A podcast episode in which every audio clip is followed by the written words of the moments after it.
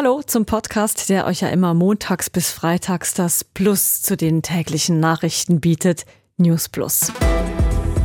Ja, während wir hier oft über den Ukraine-Krieg berichten und wie Russland auch immer wieder den Finger zumindest in Richtung Atomknopf bewegt, ist da jemand, der das Ganze ganz genau beobachtet.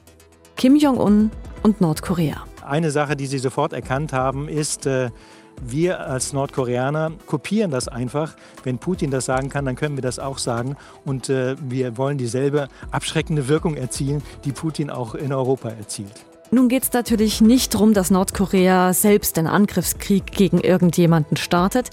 Aber worum geht es Kim Jong-un denn dann?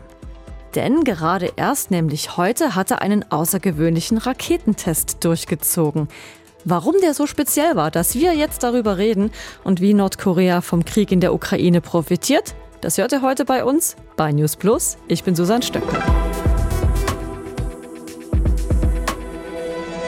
North Korea has fired North Korea today fired almost 20 missiles Extremely off its provocative military action taking place here on the Korean peninsula. Das, was Nordkorea heute gemacht hat, hat es zuvor noch nie gemacht seit dem Koreakrieg in den 50ern. Ja, das war heute schon ein besonderer Tag. Äh, zum einen, weil 17 Raketen auf einmal abgeschossen wurden. Das hatten wir noch nie. Und zum zweiten, weil eine dieser Raketen so nah wie noch nie seit dem Koreakrieg an südkoreanische Hoheitsgewässer herangekommen ist. Wir wissen allerdings nicht, ob das Absicht war oder ob die Rakete vielleicht äh, eine falsche Flugbahn genommen hat. Äh, die südkoreanischen Behörden untersuchen das noch. Das ist Martin Fritz, der freie Journalist, lebt in Japan und berichtet von dort aus unter anderem über Korea. Und er hat mir erzählt, warum Nordkorea ausgerechnet jetzt in diesen Tagen diesen Test durchgeführt hat. Wir hatten ja dieses Jahr sehr viele äh, Tests von neuen Waffen und auch sehr viele äh, Abschüsse von ballistischen Raketen, was ja Nordkorea vom UN-Sicherheitsrat seit langem untersagt ist. Äh, aber in den letzten Wochen hatten wir doch eine Eskalationsspirale, weil die Nordkoreaner ihre Raketenschüsse als Reaktion auf Manöver von äh, USA und Südkorea begründet haben. Und äh, zum ersten Mal seit fünf Jahren haben diese Manöver in so vollem Umfang stattgefunden. Auf diese Raketenschüsse der Nordkoreaner haben die Südkoreaner und die USA wiederum mit eigenen Raketenschüssen reagiert. Und dann haben die Nordkoreaner die Grenze mit Artillerie beschossen. Also eine solche Entwicklung hatten wir eigentlich schon seit Jahren nicht mehr. Es klingt das alles ein bisschen so wie die testen ihre Raketen, dann testen wir auch und wenn die dann wieder Raketen testen, dann wird erneut quasi zurückgetestet. Müsste uns alles theoretisch nicht interessieren, wenn da nicht die Befürchtung im Raume stünde, dass Nordkorea in diesen Tagen einen bedeutenden Atomwaffentest plant. Auch wenn sich die Analysten und Beobachterinnen über den Zeitpunkt, also ob es wirklich in diesen Tagen jetzt stattfinden könnte, nicht so ganz einig sind. Die einen sagen, äh, Nordkorea braucht diesen Atomwaffentest. Äh, sie reden seit kurzem sehr viel von taktischen Atomwaffen. Äh, und das bedeutet, dafür braucht man kleine Atomsprengköpfe. Und bisher haben sie solche Sprengköpfe noch nicht getestet. Also sie haben ganz normale Uranbomben, Plutoniumbomben getestet. Sie haben angeblich beim letzten, beim sechsten Atomtest eine Wasserstoffbombe getestet, aber noch niemals kleine Sprengköpfe. Und um jetzt waffentechnisch weiterzukommen, bräuchte man eigentlich solch einen Atomtest. Dazu muss man wissen, äh, die Atommächte, die heute über viele Waffen verfügen, haben hunderte von Atomtests gemacht, um ihre Waffen zu perfektionieren. Die Nordkoreaner bisher sechs, also ohne weitere Tests kommen sie nicht mit ihrem Atomprogramm nicht weiter.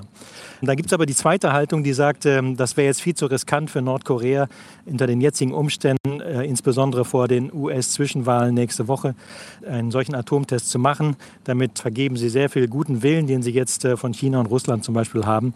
Äh, und aus Rücksicht zum Beispiel auf China äh, verzichten sie vorerst auf diesen Test und führen ihn zu einem späteren Zeitpunkt durch. Wir werden das sehen. Aber ich höre daraus, dass es, dass man angenommen hat, dass Nordkorea jetzt in diesen Tagen, in diesen Wochen so einen Atomwaffentest durchführen möchte. Also die Geheimdienste in Südkorea und den USA und auch mehrere Politiker hier in Japan haben ganz klar gesagt, die Vorbereitungen für diesen Test sind abgeschlossen. Das sind die Ergebnisse von Satellitenbeobachtungen. Es ist einfach nur noch eine Frage der Entscheidung und des Timings. Aber warum ist dieser Test denn so wichtig für Nordkorea? News Plus Produzentin Mariel Gigax, du hast eine Antwort auf die Frage gesucht. Ja, genau. Und dabei kann man sagen, dass es grundsätzlich darum geht, ob Nordkorea in der Lage ist, Atomwaffen auch auf kleinerem Raum, heißt ganz konkret auf der koreanischen Halbinsel gegen Südkorea einzusetzen. Dazu braucht es aber eben diese Tests, denn derzeit hat Nordkorea vor allem getestet, wie Raketen mit Atombomben über eine längere Strecke geschossen werden könnten, Mittelstreckenraketen oder Interkontinentalraketen. Die sind größer, haben entsprechend mehr Platz für eine größere Atombombe. Bei den nächsten Tests geht es Nordkorea aber laut BeobachterInnen darum, kleinere Atomwaffen, also sogenannt taktische Atombomben, abfeuern zu können. Bomben, die kleiner sind als die Hiroshima-Bombe. Wenn diese kleineren Sprengköpfe erfolgreich getestet sind, wäre man eben in der Lage, eine Atombombe so klein zu machen, dass sie auch auf den Kopf einer Kurzstreckenrakete passen würde. Das sei technisch, aber viel schwieriger, müsse eben getestet werden. Und hier sind wir bei dem, was ich eingangs erwähnt hatte. Nordkorea beobachtet alles ganz genau. Vor allem, wie sich Russland gerade im Ukraine-Krieg verhält. Und es lerne auch sehr schnell, sagt Martin Fritz. Eine Sache, die Sie sofort erkannt haben, ist, Putin hat mit seinen Drohungen des Einsatzes von taktischen Atomwaffen in der Ukraine quasi diese Waffen, die bisher ein Tabu waren, auch auf dem Gefechtsfeld äh, salonfähig gemacht. Und sie haben darauf sehr schnell reagiert. In der Vergangenheit haben sie immer gesagt, äh, wir bedrohen die USA mit atomar bewaffneten Interkontinentalraketen, die dann bis Guam oder womöglich bis Kalifornien oder noch weiter bis äh, Washington fliegen können. Und davon ist ja in den letzten Monaten, in diesem Jahr eigentlich kaum noch die Rede. Äh, stattdessen konzentrieren sie sich darauf, behaupten, sie hätten jetzt Manöver durchgeführt, um den Einsatz von taktischen Atomwaffen zu testen, und zwar auf dem Gefechtsfeld in Korea. Also das ist eine direkte Reaktion auf Putins Drohungen. Wir als Nordkoreaner kopieren das einfach. Wenn Putin das sagen kann, dann können wir das auch sagen.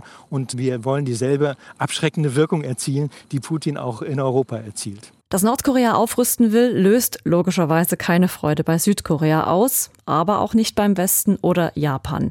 Die möchten, dass die koreanische Halbinsel denuklearisiert wird, also Nordkorea auf Atomwaffen verzichtet. Nordkorea hat sich aber vorgenommen, diese Denuklearisierung nicht mitzumachen. Sie betrachten sich als Atommacht. Sie wollen auch als Atommacht anerkannt werden. Immer das Beispiel Pakistan zum Beispiel. Die USA hätten auch Pakistan als Atommacht anerkannt. Und äh, sie haben, dass sie Atommacht sind, in die Verfassung hineingeschrieben, schon vor ein paar Jahren. Und jetzt, äh, Anfang September, wurde ein Gesetz verabschiedet, äh, das den Einsatz von Atomwaffen vorsieht, falls die USA oder Südkorea einen sogenannten Enthauptungsschlag gegen die Führung in Pyongyang unternehmen. Das ist ein Szenario, was auch äh, immer wieder bei Manövern in der Kriegsführung durchgespielt wird. Wie können wir sozusagen Nordkorea stoppen? Dann ist eine Idee, dass man gezielt die Führung, also den Kim-Führer, ausschaltet und dadurch dieses ganze System zum Einsturz bringt. Und äh, dieses Gesetz zielt sozusagen auf diese militärische Überlegung und sagt, wenn ihr das macht, dann werden wir euch garantiert mit Atomwaffen angreifen. Selbst wenn ihr die Kim-Familie ausschaltet, könnt ihr nicht verhindern, dass ihr dann anschließend unsere Atombomben abbekommt. Nordkorea hat also extra ein Gesetz dazu verabschiedet, dass es Atomwaffen schneller einsetzen kann. Denn, das sagen einige Beobachterinnen und Beobachter, das Ziel der aktuellen Tests sei, endlich als Atommacht anerkannt zu werden. Das wird international gehört. Mittlerweile gibt es auch Stimmen, die sagen, man soll sich von der Taktik verabschieden, mit Nordkorea zu verhandeln, damit es sein Atomprogramm aufgibt. Wir müssen realistisch genug sein, einzusehen, dass sich Nordkorea kurz- bis mittelfristig nicht von diesen Nuklearwaffen verabschieden wird. Das sagt Erik Balbach. Er ist Korea-Experte bei der Berliner Stiftung Wissenschaft und Politik, die unter anderem die deutsche Regierung berät. Und er rät auch dazu, Nordkorea als Atommacht zu akzeptieren. Hä? Warum das denn? Ich möchte dazu sagen, dass es mir nicht darum geht, Nordkoreas Status als Nuklearmacht zu legitimieren. Wir müssen einfach aber einsehen, dass es uns nicht gelungen ist, Nordkorea vom Weg abzubringen, Atomwaffen zu entwickeln. Und das ist die Realität. Und mit dieser Realität müssen wir umgehen. Wir müssen kurzfristig die Strategie dahingehend ausrichten, dass wir die immer größeren militärischen Gefahren, die von Nordkorea ausgehen, eindämmen. Also, Nordkoreas Atomgebaren akzeptieren, damit man die Situation irgendwie entschärfen kann und es nicht immer wieder neue Drohgebärden gibt. Aber wäre das nicht ein gefährlicher Präzedenzfall? Also würde man dadurch nicht andere Länder ermutigen, die auch nukleare Ambitionen haben? Kein anderes Land hat sich so sehr wie Nordkorea sein eigenes Überleben an den Besitz von Nuklearwaffen gebunden und dabei auch die Bereitschaft gezeigt, auf dem Rücken der Bevölkerung einen so hohen politischen, sozialen und wirtschaftlichen Preis zu zahlen. So schätzt es also der Korea-Experte Erik Balbach von der Stiftung Wissenschaft und Politik ein. Er ist übrigens nicht der Einzige, der das so sieht. Der Journalist Martin Fritz widerspricht dieser Haltung aber ganz klar und schickt voraus, der Westen muss sich im Prinzip äh, eingestehen, dass seine Eindämmungspolitik für Nordkorea gescheitert ist. Man hat einfach gehofft, dass diese Sanktionen wirken und dann irgendwie dieses Atom- und Raketenrüstungsprogramm äh, gestoppt werden kann. Das ist nicht der Fall. Also der Westen ist gescheitert mit seiner Politik. Aber äh, die Frage ist eben, wie man damit umgeht, äh, ob man jetzt tatsächlich Nordkorea diesen Atomstatus zuerkennen will oder nicht. Das hat natürlich erhebliche Konsequenzen und das weiß natürlich Herr Balbach auch. Zum Beispiel, dass dann ja, Südkorea sich auch vielleicht atomar bewaffnen möchte, möchte auch Atommacht werden. Also technisch wäre das gar kein Problem. Sie haben genug Atomkraftwerke, genug Spaltstoff, die, sie haben die Technik, ein paar Monate eine Atombombe bauen.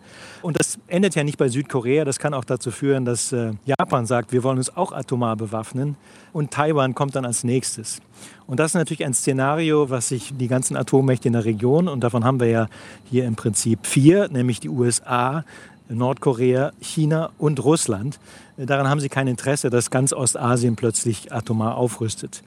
Aber wenn man jetzt darüber spricht, Nordkorea als Atommacht anzuerkennen, dann öffnet man diese Büchse der Pandora. Und das muss man eben genau überlegen. Es gäbe aber eine mögliche andere Lösung, wie man mit Nordkorea und dem Drohszenario umgehen kann, respektive wie man das eindämmen kann. Was ich und äh, andere Analysten sagen, ist, dass der Westen äh, bis jetzt einen Versuch nicht unternommen hat, nämlich durch wirtschaftliche Investitionen und äh, wirtschaftliche Anreize äh, das Land zu öffnen und dadurch zu einer Entspannungssituation auf der koreanischen Halbinsel herbeizuführen. Aber egal welchen Weg man wählt, Fakt ist, Nordkorea profitiert derzeit von den geopolitischen Veränderungen, vor allem durch den Ukraine-Krieg. Wir haben jetzt eine Situation, wo im Sicherheitsrat Russland, China, jede weitere Bestrafung von Nordkorea durch ihr Vetorecht verhindern können. Und sie haben ja auch schon in diesem Jahr mehrmals äh, solche Anträge gestoppt, die von den USA gestellt wurden nach den Raketentests. Und damit sind, kehren wir jetzt im Prinzip zu der Zeit vor 1990 zum Kalten Krieg zurück, wo Nordkorea Teil eines Blockes war. Damals war das der Ost- und Westblock, heute ist das vielleicht, sagen wir mal, Demokratien gegen Autokratien. Und Nordkorea gehört jetzt zu der Gruppe, äh, zu dem Block äh, China-Russland und kann auch von China und Russland alles, was es an wirtschaftlicher Hilfe und Militärhilfe braucht, von dort bekommen. Und deswegen hat Nordkorea eigentlich kein Interesse mehr an solchen Verhandlungen. Die Sanktionen sind damit wirkungslos geworden. Und man kann sozusagen jetzt wirklich tatsächlich das ab so weit erhöhen, dass äh, Südkorea und die USA es dann schwierig haben werden, in einem Krieg äh, zu gewinnen. Finde ich noch interessant, was Martin Fritz da gerade gesagt hat. Nordkorea gehört also immer mehr jetzt zum Block China-Russland. Tja, aber was halten denn die davon? Vor allem Nachbar China. Das hat sich auch News Plus Hörer Peter gefragt und uns gemailt an newsplus.srf.ch. Konkret wollte er wissen, wie sind die chinesischen Interessen gelagert bezüglich Atomprogramm in Nordkorea? Die Frage habe ich weitergegeben, vertrauensvollerweise an Martin Aldrovandi, noch bis vor kurzem unser China-Korrespondent. Man muss davon ausgehen, dass die chinesische Führung auch nicht erfreut ist, wenn Nordkorea zum Beispiel eine Atombombe testet oder ähm, Raketen, wie wir zuletzt gesehen haben, sogar über Japan hinausschießt. Das kommt eigentlich nicht gut an. China ist interessiert an Stabilität.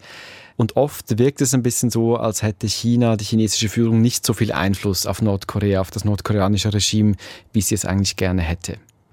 Also glücklich sind die Chinesen äh, dementsprechend nicht über das nordkoreanische Atomprogramm, zumindest nicht immer. Warum gehen sie denn da nicht härter vor? Ich glaube, das ist nicht so einfach. Die chinesische Führung, die sagt das selbst immer, auch wenn es um Sanktionen geht oder wenn die USA das fordern, dann sagen sie, ja gut, wir können gar nicht so viel machen, das ist auch ein anderer Staat. Das stimmt natürlich nur teilweise. China ist der letzte wichtige Verbündete, der Nordkorea noch hat.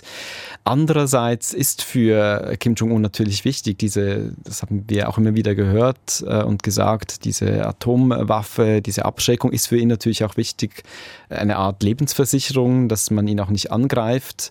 Ähm, und das lässt er sich wahrscheinlich auch von China ähm, nicht verbieten. Also China hat da de facto ähm, nicht wirklich eine Handhabe oder doch? Teilweise. Also auch China geht da sehr widersprüchlich äh, mit um. Es gibt ja nach wie vor noch Handel, also ganz viel Handel auch zwischen äh, China und Nordkorea, ganz vieles, das auch einfach so unter dem Tisch läuft oder wo man auch davon ausgehen muss, dass die chinesischen Behörden ein oder zum Teil auch beide Augen zudrücken. Ähm, auch wenn man natürlich nicht will, dass dieses äh, Regime zusammenfällt. Also Nordkorea, wenn man das so sagen kann, ist auch eine Art Pufferzone. Wenn jetzt dieses Regime nicht mehr da wäre und Südkorea würde das alles übernehmen. Ähm, und in Südkorea sind ja auch, ist ja auch die USA ähm, stationiert mit ganz vielen Soldaten, dann wären ja die direkt an der chinesischen Grenze. Und dazu kommen auch oder kämen auch die Flüchtlingsströme natürlich von Nordkoreanern, mit denen China dann konfrontiert wäre. Also das ist auch geopolitisch wichtig, dass Nordkorea quasi stark genug bleibt, aber nicht zu stark wird. Oder nicht zu gefährlich wird vielleicht. Man muss davon ausgehen, dass die chinesische Regierung einfach diese Stabilität will. Also wenn es eben zu viel Provokation dann wieder gibt von äh, der nordkoreanischen Seite, dann ähm, sehen wir natürlich auch diese Manöver von äh, Südkorea, von den USA. Auch das äh, sieht China natürlich nicht gerne in seiner Nachbarschaft. Oder wenn wir ein paar Jahre zurückdenken, da gab es ja dieses Raketenabwehrsystem der Amerikaner, THAAD heißt das. Äh, das wurde dort aufgestellt in Südkorea und da war ja äh, China auch sehr, sehr unzufrieden damit, weil sie das Gefühl haben, die können uns auch, also uns überprüfen. Das ähm, ist eine Bedrohung in unserer Nachbarschaft sozusagen. Egal aber, was China oder Russland wollen, Nordkorea seinerseits versuche, das Optimum aus der Situation für sich herauszuholen, sagt zum Schluss nochmal der freie Journalist und Korea-Beobachter Martin Fritz. Naja, die Nordkoreaner wollen, äh, machen immer ihr eigenes Ding. Das, darauf kann man sich verlassen. Aber zumindest äh, versuchen sie, so eine Situation für sich auszunutzen. Und das sehen wir ja jetzt äh, zum Beispiel, dass Nordkorea ähm, als eines der ganz wenigen Länder äh, diese fünf annektierten Gebiete in der Südukraine als Staaten anerkannt hat. Ähm, das ist ein Zeichen. Ähm, das andere Zeichen ist, dass sie ähm, Russland gesagt haben, wir senden dort Arbeiter hin äh, und unterstützen euch dort beim Aufbau dieser Gebiete. Also die sind schon sehr gut, äh, diese Botschaft zu verbreiten. Diese Blöcke stehen im Prinzip und im Sicherheitsrat konnte man ja sehen, wie das funktioniert dann. Wir sehen also, der Ukraine-Krieg hat direkte Auswirkungen auch auf das Gebaren Nordkoreas und wir werden sicher weiter verfolgen, wie sich das Land die nächsten Wochen verhalten wird, ob es also zum Beispiel diesen Atomwaffentest doch noch durchführen wird oder nicht. Falls ihr dazu Fragen habt oder sonst Inputs, dann mailt uns gerne, so wie Peter, an, ich sag's nochmal, newsplus.srf.ch oder ihr könnt uns auch gerne eine SMS schicken oder eine Sprachnachricht. Alles an die Nummer 076 320 1037. Das war's mit News Plus für heute an diesem Tag, der auch sonst noch vor allem für eine große Schlagzeile hier in der Schweiz gesorgt hat. Und zwar der Rücktritt von Bundesrätin Simonetta Sommaruga. Wir haben euch alles Wissenswerte dazu online aufbereitet, unter anderem mit einem Video, in dem Simonetta Sommaruga ihren Entscheid erklärt und auch alles, was ihr sonst noch dazu wissen müsst, findet ihr kompakt auf srf.ch oder auf der SRF News App. Produziert hat heute Mariel Gigax und an der Folge mitgearbeitet haben Lukas Siegfried und Dominik Rolli und mein Name ist Susanne Stöckel. Wir sagen Tschüss für heute.